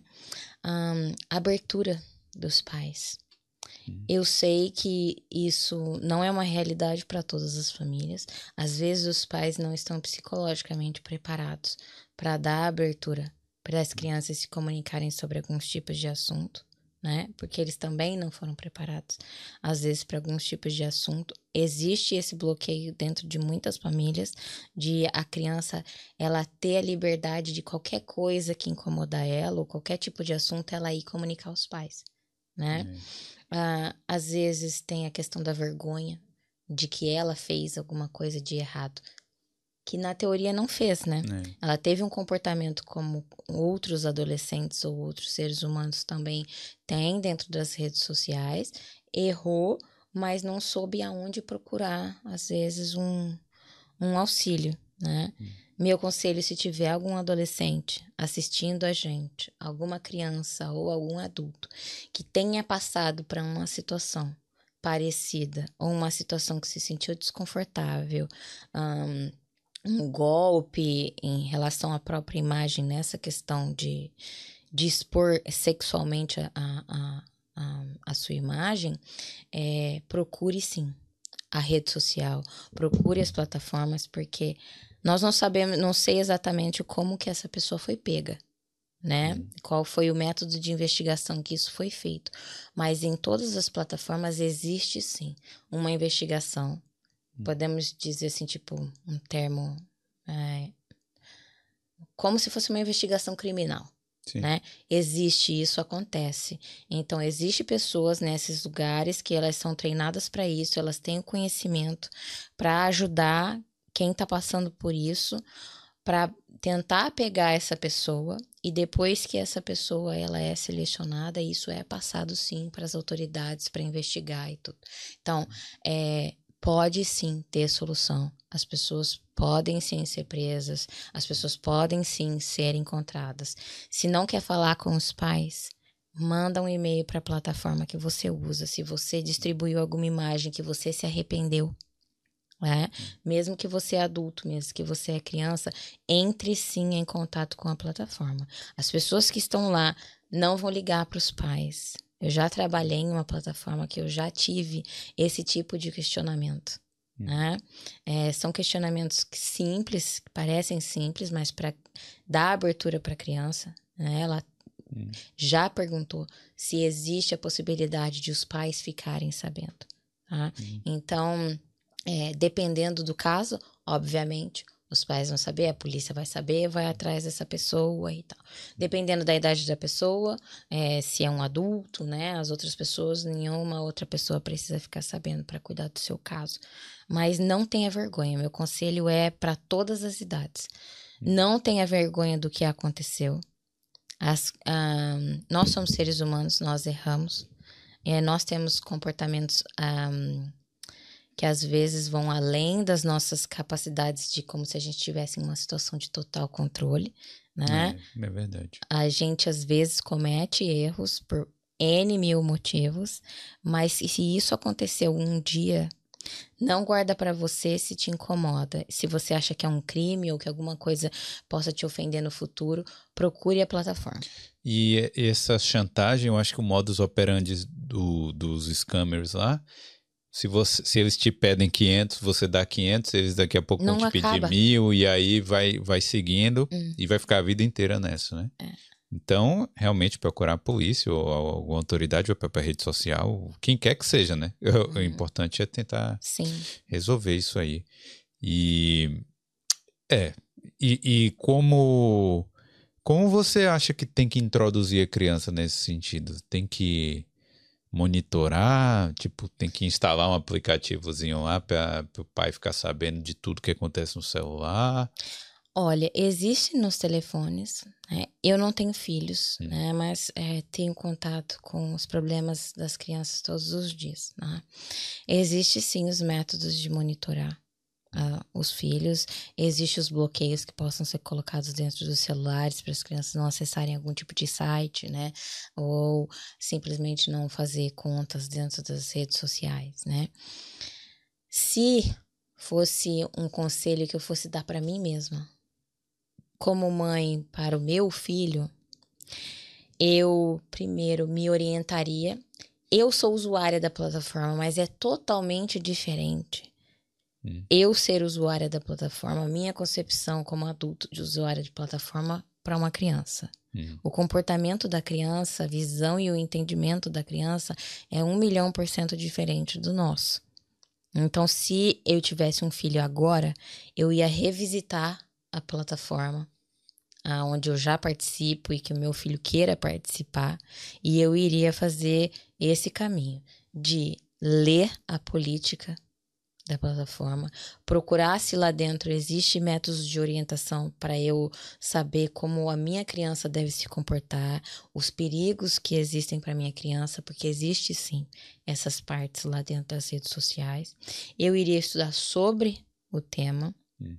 para eu poder saber se a criança pode ou não pode e quando eu achar que ela pode, a minha forma de agir com o meu filho seria sentar e, obviamente, há coisas que acontecem que o vocabulário e o entendimento da criança, ele não não atinge e às vezes não é nem para ele saber, né? Ainda não tá na hora ainda de saber o que existe, né? Mas baseado no, no entendimento da minha criança, ao invés de expor a ela tudo, soltar o baralho do que hum. possa acontecer de ruim, que para a criança eu vou traumatizar a criança, ela não vai entender, né? E eu acho que não é esse o caminho era abrir um espaço de comunicação hum. e dizer para o meu filho: olha, eu aceito sim que você entre nessa plataforma que você está querendo, que você está pedindo. Uhum. Mas aqui pode acontecer muita coisa ruim. Existe muita gente ruim, que geralmente é o que a gente fala para as crianças, né? Não confia nos estranhos na rua, não fala com estranho, né? Existe da mesma forma que existe os perigos da rua, existe os perigos dentro da internet. A internet hoje é a nova rua. Uhum. Né? Então, tudo que acontece de perigo na rua também pode acontecer dentro da rede social. Se você vê alguma coisa que te incomode, não tenha vergonha de me comunicar. Eu sou, por exemplo, eu sou sua mãe, né? Uhum. E eu tô aqui para te ajudar, eu não tô aqui para te punir. Uhum. Eu dando o acesso e explicando para a criança que ela pode usar, eu acho que isso ia criar um senso de confiança, de a criança dizer: olha, me deram isso porque confiam em mim. Né? E agora eu tenho um espaço, uma abertura para dizer o que acontecer de errado com o que me deram, eu retornar e falar: olha, isso está acontecendo errado com o que você me deu. Né? Uhum. Ao contrário de a criança simplesmente pegar o celular e entrar na rede social sem perguntar para os pais, e aí ela vai pensar, talvez, fiz e nem perguntei, e agora aconteceu alguma besteira, né? Então aí eu vou vão brigar comigo porque eu entrei e não perguntei, porque eu tô lá que não era para estar tá, e porque eu ainda fiz uma besteira. É. E aí, eu já fui criança, eu pensaria dessa forma se eu fosse uma criança, se eu fosse um, menor de idade, né? E eu tentaria de todas as formas possíveis eu mesma arrumar tudo, mas a minha capacidade mental talvez não ia ser o suficiente para realmente arrumar isso da melhor forma. Eu para o meu filho eu daria uma orientação de abertura, de uma comunicação para isso voltar para mim, se o que eu tô oferecendo para ele tá machucando ele de alguma forma. Eu sei que você não não pode falar o nome da, das plataformas e tal, mas essas coisas acontecem em alta quantidade hoje em dia? Em alta quantidade, não, em um milhão de mil vezes de alta quantidade. Hum. Assim, o volume de informação é muito grande, né? E eu não tenho números, né, de, de, de tudo que acontece para te dizer, mas o, a palavra que eu posso utilizar para você é uma quantidade sem fim. Tipo, não para de, de, de surgir novos casos. Não, não para. É um trabalho sem fim. Não existe um dia que eu vá trabalhar e quando eu chego 5 horas da tarde eu diga, acabei meu trabalho hoje. Ah, esse assunto acabou. Não. É... Existe uma infinidade de coisas que antes de eu trabalhar nessa área eu nem sabia que existia de coisas ruins que possam acontecer com as crianças. Coisas assim. Vamos pôr uma coisa ruim na sua cabeça, agora você multiplica essa coisa ruim por um milhão. Caramba. É isso que acontece. Existe muita, muita, muita, muita coisa ruim e não tem fim. Assim. Bom, você está falando das coisas ruins, eu entendo e eu até realmente acredito. Agora, uma pessoa que comete esses atos ainda querem postar na internet? Tipo, isso que não entra na minha cabeça. Isso não entra na sua cabeça porque você tem uma cabeça de uma pessoa saudável. Hum. O que eu digo saudável mentalmente do seu comportamento como ser humano. Mas eu tenho uma frase que eu digo sempre com tudo que acontece que não tem explicação para mim, hum. que são os mistérios da mente humana. A nossa mente e o nosso comportamento, desde quando a gente é criança, a gente vai desenvolvendo, vai tendo traumas, vai passando por situações que vão construindo o nosso caráter e o nosso comportamento. Essas pessoas que fazem esse tipo de coisa, que têm esse tipo de comportamento, durante esse processo da vida delas, elas passaram por algumas coisas que acabaram é, ou traumatizando elas, ou um, é, não é machucando o cérebro, mas causando um dano, né? Isso, causando um dano é, mental para essa pessoa que vai deixar essa pessoa, uh, vai deixar não, vai é, direcionar essa pessoa a agir dessa forma no futuro. Né? Às vezes são comportamentos que as pessoas acabam não percebendo naquele momento. Os pais, às vezes, também acabam não percebendo naquele momento, ou acabam não sabendo. E aí as pessoas. Um, vou dar um, dar um exemplo, né, para um entendimento melhor. Por exemplo, nós temos um, gostos sexuais diferentes. Hum. Então, existe pessoas que têm gostos sexuais caracterizados como normal, né? Isso eu tô falando de ver coisas, procurar coisas para ver, né? Do que a sociedade caracteriza como normal e aceitável. Existem pessoas que têm gostos sexuais diferentes. É, e existe pessoas que têm gostos sexuais extremos. Hum.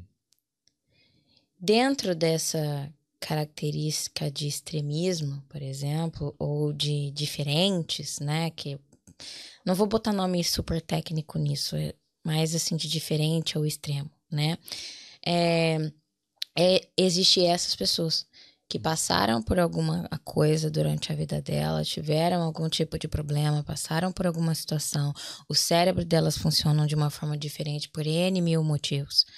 Ah, pode ser psicológico, disfunções cerebrais, um monte de coisa aí que ah, a ciência vai explicar de alguma forma. Né? E aí essas pessoas elas precisam se, se satisfazer de alguma forma né? E aí elas esse essa esse gosto sexual, elas vão procurar satisfazer esse gosto sexual delas de alguma forma, que pode ser fisicamente ou que pode ser visualmente, né? Então, existe pessoas que vão fazer coisas erradas e existe pessoas que vão procurar para ver coisas que a gente caracteriza na sociedade como errado e existe gente que vai fazer as duas coisas explicando isso num resumo, Sim, assim. Eu, eu, eu Gente que vai fazer as duas coisas, que tipo, ela vai fazer e ela também quer ver ou ela quer expor. É tão. Né? É muito extremo é. que ela quer não só quer fazer, também quer ainda mostrar, divulgar e mostrar para as outras pessoas. É. é, um, é uma coisa, é uma, uma construção muito complexa para dizer como que funciona o comportamento da cabeça dessas pessoas, que também não, não é uma área científica que eu entenda para hum. dar nome, nomes técnicos a isso. Mas uh, o que eu vejo, né, e o que eu já vi, basicamente é isso. São o que eu posso caracterizar como casos extremos, né? Uhum. E que você me perguntou, existe sim, existe pessoa que quer ver, existe pessoa que quer fazer, existe pessoa que quer fazer as duas coisas, e existe pessoas que acham certo e existe pessoa que acha errado. Mas elas acham que não vão ser pegas? Porque não é rede social comum que a gente usa no dia a dia tentar colocar um conteúdo desse, eu acho que não vai durar cinco minutos. É, é... A forma de comunicação das pessoas hoje. Hum, antigamente a gente escrevia cartinha. Hum. E aí, quando a gente escrevia carta que ia viajar e queria mostrar alguma coisa, a gente tirava uma foto, mandava revelar, enfiava na carta, botava no correio para alguém receber. É. Depois de um tempo, a gente começou a mandar telegrama, depois a gente mandou SMS quando a gente queria que a pessoa soubesse alguma coisa. Depois veio e-mail. E-mail e todas essas outras coisas. Foi a evolução dos métodos de comunicação para a gente mostrar para as pessoas o que a gente está fazendo. Né? E agora o método de comunicação que a gente tem são todos esses que estão dentro da internet. Hum. Para essas pessoas, para elas terem mais acesso a conteúdos ou para elas terem uma, uma visibilidade maior entre o grupo que ela participa, a forma como ela se comunica é dentro de todas as plataformas possível que ela conseguir por o tempo que ela conseguir. É. Né?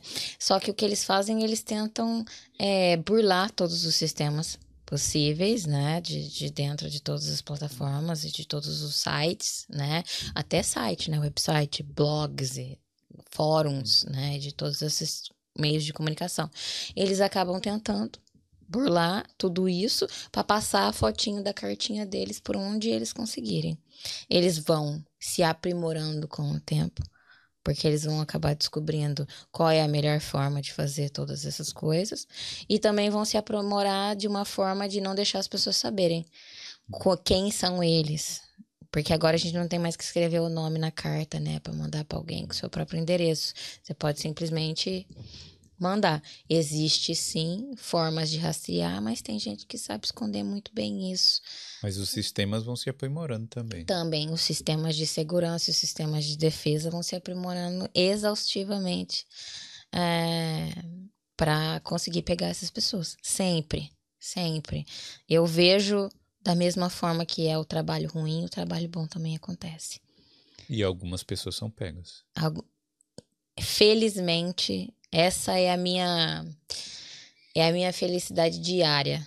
Assim, tem muita gente que pergunta para mim, mas por que que você trabalha com isso? Sabe? E agora aonde eu trabalho com o assunto que eu trabalho, eu escolhi trabalhar nisso. Foi uma escolha.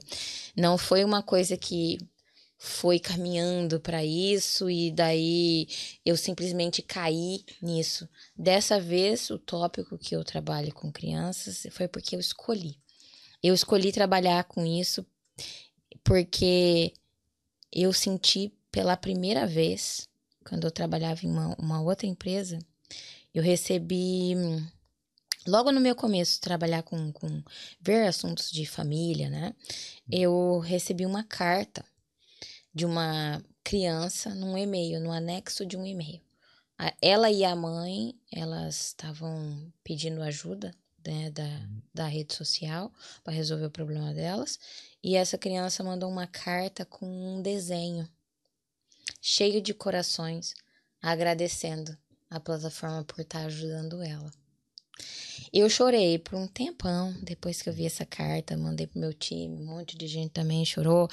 É, de eu tive aquela sensação pela primeira vez na minha vida de satisfação com o meu emprego, que eu realmente estou fazendo alguma coisa de bom, de putz, sabe? Um propósito, né? Um propósito, exatamente. Foi isso que eu senti.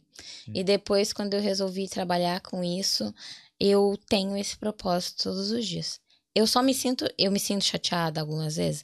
Sinto, não me sinto chateada. Um, não me sinto. Eu vou ser bem honesta com você, não me sinto chateada em ver o conteúdo. Porque eu vejo o conteúdo de uma forma diferente. Eu não vejo o conteúdo e analisando e pensando, meu Deus, às vezes há é, um espanto né, de algumas coisas, hum. mas eu tento vestir aquela armadura de proteção de proteger as crianças e quando eu vejo o conteúdo, eu vejo de uma forma de eu tenho que fazer alguma coisa com isso para ajudar essa criança aqui, para ajudar isso que está acontecendo aqui. É só é só esse sentimento que eu tenho. Quando acaba o meu dia, eu só fico chateada se eu termino meu dia e às vezes eu não consigo ajudar. Hum. Às vezes não há nada mais que eu possa fazer. Aí é a única vez que eu fico chateada, que é raro também acontecer. Me traz muita satisfação em saber que no final do dia, assim, por ser a criança, existe um caminho ainda muito longo para ela percorrer na vida dela. E por ter barrado aquilo de acontecer com ela, Talvez ela vai ser uma criança saudável por um bom tempo e se tornar um adulto saudável e uma pessoa saudável no futuro. É isso que me motiva muito. Cara, mas é. Eu imagino os primeiros dias você trabalhando com isso deve ser uma coisa, porque te, chega um momento que. Tipo um cirurgião, né? Você tem que olhar o, aquela coisa ali e se acostumar, né? De certa uhum, forma. Sim. Ou despessoalizar, né? É. Eu acho que quando você tá ali, você não é a Milena aí que tá. Você uhum. tá fazendo o seu papel. E mas no início não deve ser fácil trabalhar não. com isso. No início foi muito difícil. Nós não somos obrigados a tratar todos os assuntos que a gente vê e que a gente recebe. Nós somos seres humanos também, uhum. né? Então eu já tive é, assunto que possivelmente poderia gerar algum trauma para mim por coisas que eu já vivi no meu passado. Então eu simplesmente passo para alguém do meu time, assim como eu também recebo, às vezes, do meu time alguma coisa que a pessoa fala: olha, eu não posso lidar com isso.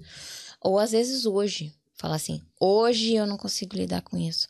Hoje eu não tô bem, não consigo lidar com isso. Você pode lidar com isso para mim? Sabe? É, tem vários momentos. Tem momentos de muita felicidade, tem momentos um, é, de espanto, Ainda tenho, mas é mais isso. Hoje eu vejo isso de uma forma diferente. Eu acho que o segredo para mim de continuar nisso é ver isso como uma forma de salvação. Acho, não sei se bem muito bem essa palavra, mas isso de ajudar mesmo. O, o sistema de ajuda é o que me faz bem nesse Poxa, trabalho. se você conseguir ajudar uma criança, você já está mudando uma vida. É. Né? Eu já fiz hipóteses absurdas na minha cabeça, assim, de tipo. Ah, imagina se não ajudasse essa criança. Quem que essa criança poderia se tornar é. no futuro? É. Né? Quantas outras pessoas essa criança não podia fazer mal na vida dela no futuro se não tivesse sido ajudada? Hoje, às vezes coisas muito simples, sabe? Muito simplesinha que fica na cabeça da criança que isso daí vai para sempre. É. E, e, quando consegue pegar o, o, a pessoa, aí a ajuda ainda é maior, né? Porque é. aí você, além de ajudar aquela criança, você está ajudando outras é. também. É. Eu não trabalho diretamente com pegar as pessoas ali, né? Porque isso acaba indo para é, investigações sim, policiais e tal, né? Mas às vezes eu leio coisas assim que eu falo, nossa, isso daí, ó, valeu a pena. É. Sabe? Que eu vejo que realmente o sistema funciona. Pode não parecer, porque o número é absurdo. Um, é muito mais gente querendo fazer o mal do que a força do bem pode deter. pode deter ou pode agir, né? Então, por menor que o número seja, para mim é uma felicidade absurda. Absurda. Se for não não tenho esse número, mas vamos dizer que for um por mês que for pego, para mim já é uma conquista gigantesca. E as redes no geral, as plataformas no geral, tão, levam esse assunto muito a sério? Muito a sério. Muito, muito, muito, muito a sério. Não só o criança, adulto, qualquer outra pessoa que está ali dentro né, da, da plataforma, utilizando a plataforma. Mas é um assunto extremamente levado a sério. Muito mesmo. De uma forma que antes de trabalhar com isso eu nem imaginava que era levado a esse caminho que é levado agora, mas é levado extremamente a sério. As pessoas que que estão consumindo as redes sociais, elas podem ter certeza que a força-tarefa que é feita para proteger a imagem das pessoas, sendo adulto ou sendo criança, é um assunto levado extremamente a sério. Muito a sério. Isso é bom. Isso é, é um pouquinho, um pouquinho confortante, né? É. Nesse sentido. Porque... No, a, a, é. Tentamos o máximo possível, eu e todas as outras pessoas que trabalham com isso, exaustivamente a tentar é, barrar, educar, fazer o bem e tudo isso. E eu vejo isso como. Um, Vou até, vou até, provavelmente, se tiver alguém que está assistindo a gente que trabalhe com isso, é o termo que eu quero usar para eles, porque eu sei que é muito difícil. Tem dia que é muito cansativo. Tem dia que é exaustivo, como qualquer outro trabalho, né? As pessoas saem cansadas do trabalho. Tem dia que é mentalmente muito exaustivo. E tem dia que a gente pensa assim: cara, será que isso aqui é o meu. É a minha paixão profissional mesmo? Será que é isso que eu quero fazer? Isso aqui. Eu vou dar um nome para essas pessoas que eu acho no, no meu coração que quem estiver assistindo que trabalhe em rede social, eles são pequenos super-heróis. De verdade. De verdade. Só quem trabalha na área sabe, assim, uh, o esforço descomunal que é para proteger as pessoas. Para fazer as coisas funcionarem e as pessoas se divertirem, estarem felizes, utilizando as redes sociais, estando protegida. A gente não consegue fazer tudo, igual nada é perfeito, né? Mas sim, vocês estão de parabéns. É, muito. Uma hora ou outra, né? É um filtro, né? Uma hora ou outra alguma coisa até pode conseguir vazar, uhum. né? Mas. Sim, muito. Caramba. Pesado, viu? Ficou meio pesado, pesado, de repente, né? Mas não, é para trazer uma luz para as pessoas, eu acho. As pessoas sim. acreditarem que o bem está sendo feito sim. E que tudo que acontecer com elas dentro das redes sociais, é, elas podem procurar ajuda.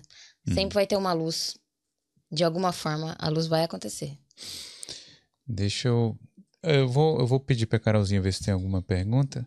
Mas antes disso, só esse, essa questão do GDPR e da Lei Geral de Proteção de Dados aqui da Europa.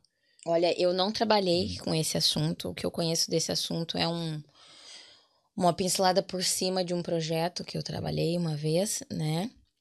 Então, Tá, não, pode fazer, pode fazer a pergunta, não, mas eu vou saber. Se mudou alguma coisa nisso, se sei lá, se realmente está contribuindo aí com a segurança online e eu a imagem das sim. pessoas. Eu acho que com certeza. Eu acho que. Eu odeio clicar naquele banner. Eu entro em qualquer uhum. site, aí eu tenho que clicar num banner lá que eu não eu, sei. Eu acho que sim, porque um tópico que eu acho disso muito positivo é retenção de dados, hum. né? A gente está sempre preocupado. Nós já vimos casos aí né, né, nas notícias, né, de empresas retendo dados e informações que nós não autorizamos, né, para usar para outras finalidades que nós também não autorizamos. Então eu acho que sim, teve muito benefício. Um, retenção de dados, eu acho que é um benefício é, nas alterações que teve, na criação de todas essas leis, as questões de coleta de documentos, a sua imagem, as suas informações, eu acho que sim. E também é um campo que está numa evolução muito constante.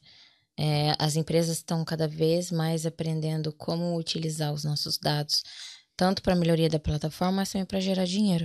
Para vender para gente. Para vender para gente. Então, essa proteção é muito importante. Eu acho que funciona assim.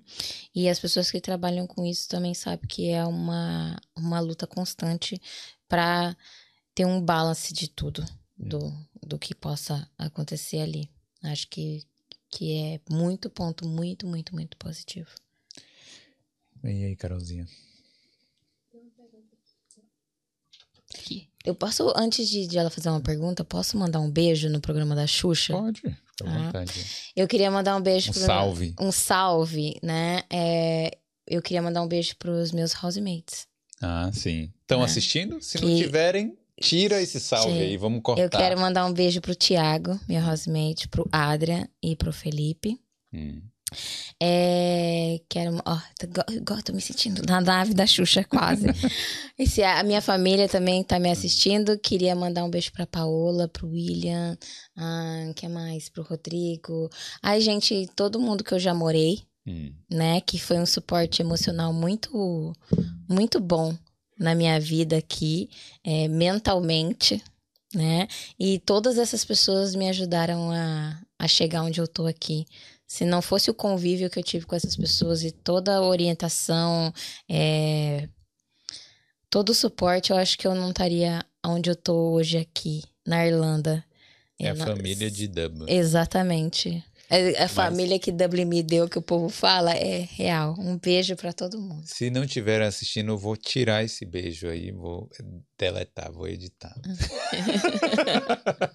Marquem presença, mande aí. Uhum. Não, eu tô assistindo. Eu tô aqui. e aí, Carolzinha? Uma pergunta do Nathanael.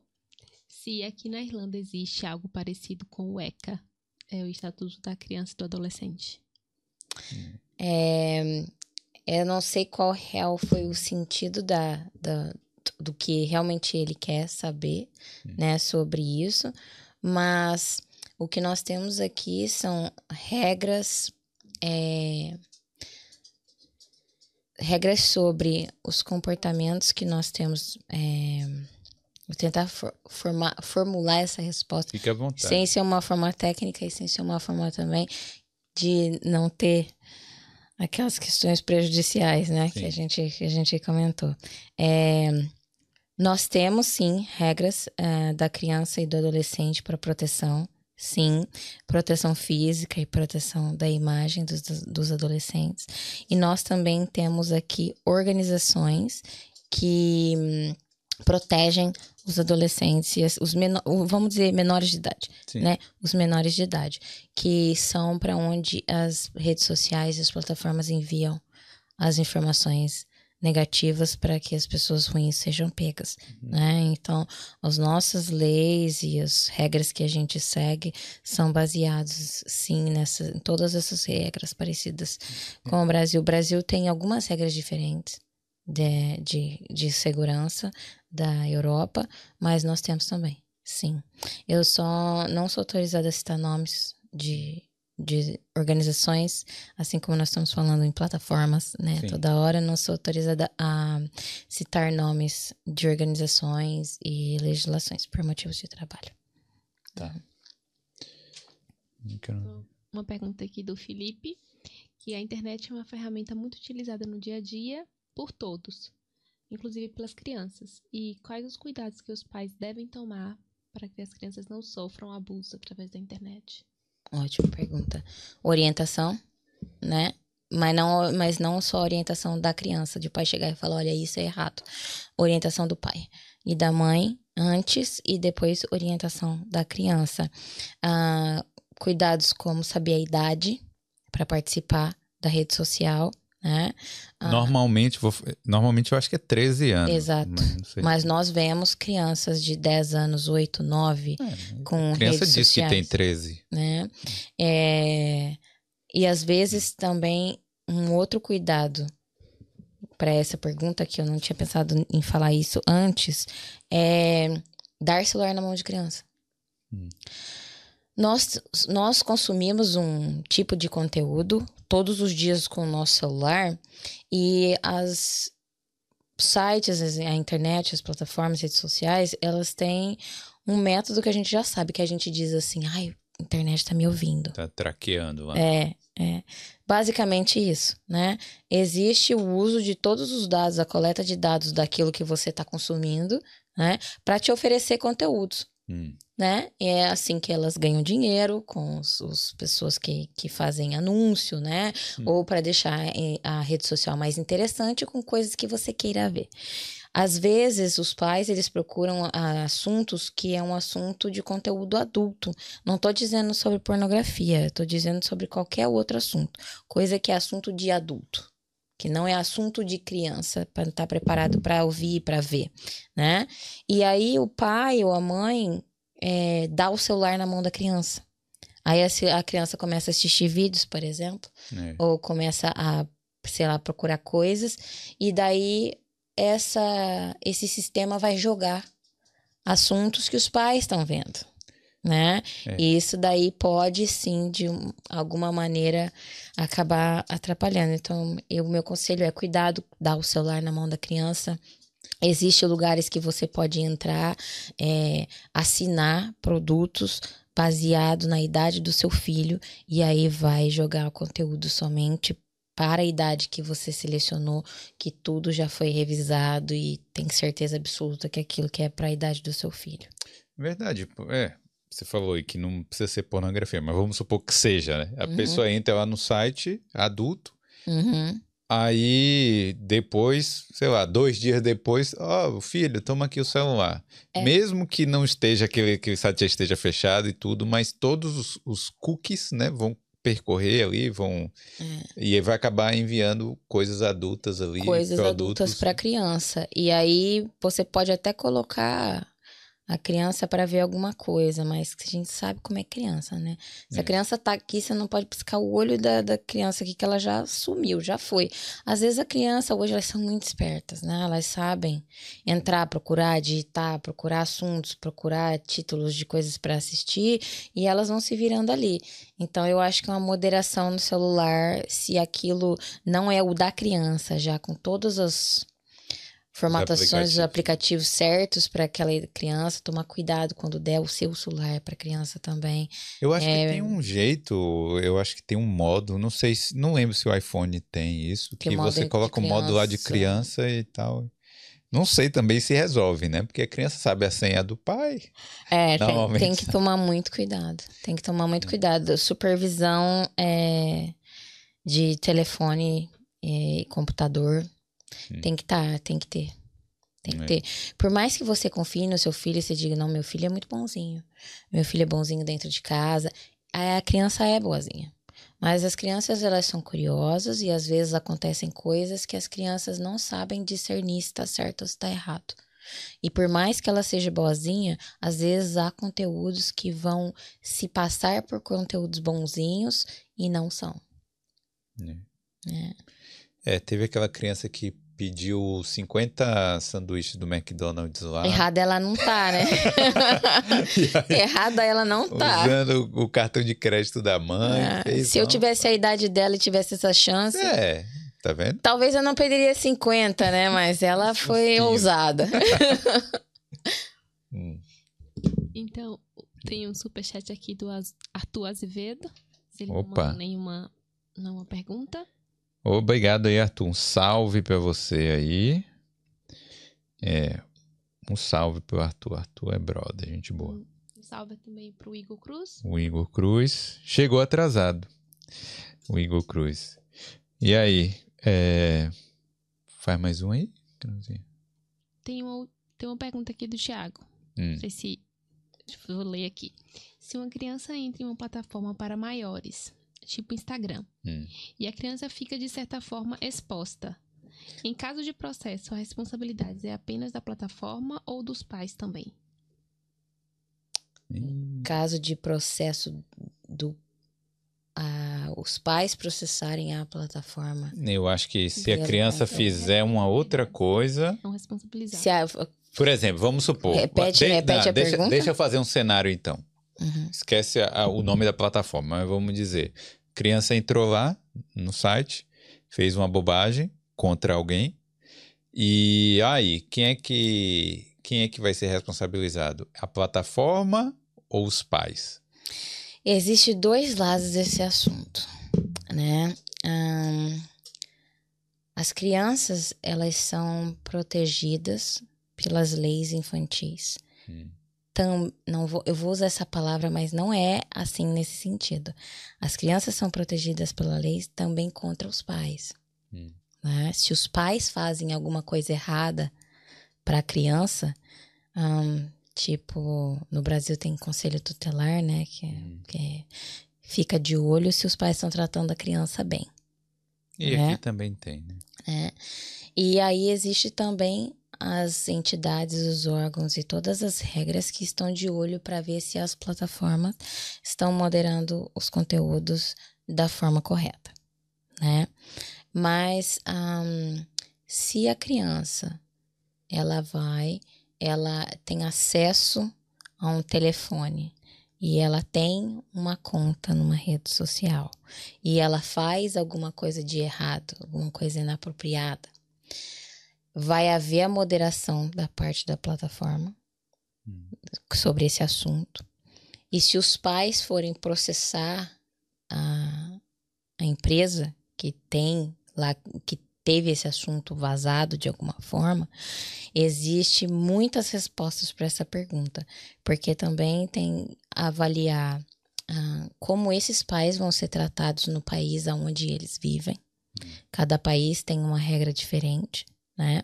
Como esses pais vão ser vistos uh, dependendo do que essa criança fez, e daí também tem como as leis das redes sociais vão ver esse assunto. Vai haver uma investigação para os dois lados, hum. mas é, sem uma situação específica X, eu não tenho como dizer quem vai quem ser processado por quem. É a hipótese. É uma hipótese. hipótese. Mas existe.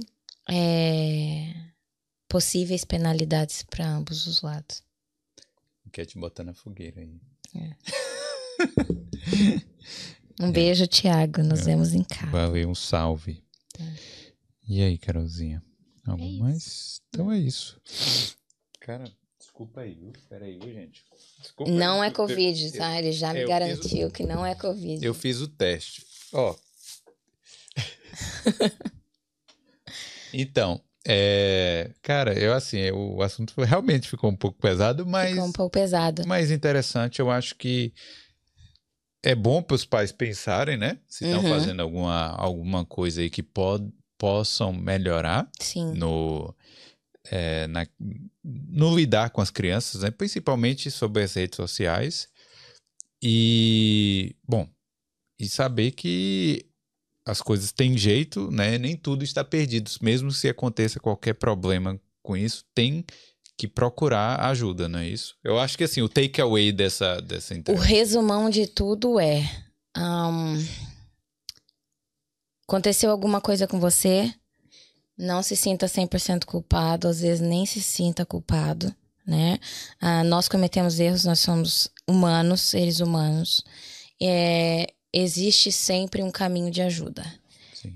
E esse caminho de ajuda você pode começar por onde você quiser. Não existe uma regra de procurar ajuda. Você pode procurar ajuda primeiro dentro da sua casa com a sua família. Hum. E você pode procurar ajuda nas próprias plataformas onde você usa, onde você interage. Se você viu alguma coisa de errado, denuncia se você está se sentindo ofendido, está se sentindo incomodado, também denuncia. Hum. Obviamente, nós temos a nossa ingenuidade hum. como pessoas boas, não ficamos em sistema de alerta a todo momento. Esse não é o motivo das redes sociais, nem das plataformas. É a gente estar lá para se divertir. É, é distração, né? né? O, o memezinho, né? Do período da, da, do banheiro, 45 minutos de meme. Hum. É para isso. É pra gente se divertir, é pra gente ter conteúdo de qualidade, aprender as coisas. Mas sim, coisas ruins um dia acontecem. E quando isso acontecer, com certeza procure ajuda, não tenha vergonha. Tá? Ah, se você é um adulto, você pode procurar ajuda nas redes sociais e ninguém precisa ficar sabendo. Se você é uma criança, não precisa ter medo dos pais. Você pode conversar com seus pais, conversa com um adulto mais próximo, né? Uma pessoa de confiança, explica, tenta explicar, mostrar a situação, né? Se você é maior de 13 anos, escreva também para as plataformas, procure ajuda na plataforma e eles vão saber te orientar da melhor forma possível do que vai acontecer. Vai sempre ter alguma forma de solução para você. É isso aí. Então, esse é o meu takeaway. É. E, gente, esse cachorro é muito fofo. Ele tá ali deitadinho. É. É, então é isso, ó, galera. Eu queria pedir o um like aí, né? Deixa o joinha aí nesse vídeo. Se não for inscrito aqui, aproveita e se inscreve. É a hora de se inscrever agora. Beleza? E queria agradecer novamente a Milena. Eu que agradeço muito. Um, Pedir desculpa ao pessoal de casa se o assunto foi muito pesado do nada. Não, se eu falei muito devagar mas... que fez alguém dormir, que esse é o meu jeitinho também de Não, conversar. Voz boa, voz e é isso. Queria agradecer todo mundo que tá vendo, todo mundo que tá assistindo ou que vai assistir. Hum. É, meu último encorajamento para todo mundo, baseado no que a gente fez de pergunta e do que eu passei na minha vida, acredite em você. Muito. Tudo que a gente precisa tá aqui, ó. É. Dentro da gente. Primeiro aqui, depois a gente. Isso. Né? Acredite em você. Muito. Deixa. É... Ai, me segue no Instagram, compra as minhas fotos. É, porque. Qual é, o, qual é o site que tem tudo lá e o Instagram também? No, na bio do meu Instagram tem, tem o meu website com os projetos que eu já fiz. Sim. É... Diz o endereço aí do Instagram, o nome do Instagram. É Milena hum. Eng, E-N-G. Milena ENG. Isso. Esse ENG é de era engenheira, Era naquela né? época. Eu tava é. achando que era de English. Não, é Milena Eng de engenheira daquela época ainda. Eu ainda hum. é, sigo esse. Esse, esse nome. Eu até pensei já uma vez em tirar isso, mas quando tira, todas as outras marcações que já tem em todos os lugares somem. Ah, somem, é verdade. Né? Tem gente que participa do Boulder e depois muda o Instagram, porque o é, assédio é tão então. grande. Exato. Aí, aí é... Fica difícil lidar. É. Eu trouxe aí a pessoa meu... não consegue. É, tá. Eu já trouxe até os meus negócios para cobrir o rosto aqui na saída. Eu agradeço é muito, foi um prazer estar aqui. É... Eu espero que tenha sido de clareza de alguma forma, por mais que a gente não tenha como dizer coisas muito técnicas, assuntos hum. muito assim, tecnicamente explicado, mas só para dar uma luz para as pessoas de alguma forma, contar um pouquinho da minha história. E se alguém tiver alguma pergunta também, se, se eu puder ajudar de alguma forma, alguma coisa, é, mostrar algum caminho para alguém, também tô aqui. É isso aí. Como ser humano, não como, como profissional, tô, tô aí. Então é isso aí. Obrigado, Milena. Obrigada. Manda um tchau ali naquela câmera. Valeu, galera. Tchau, tchau. Tchau.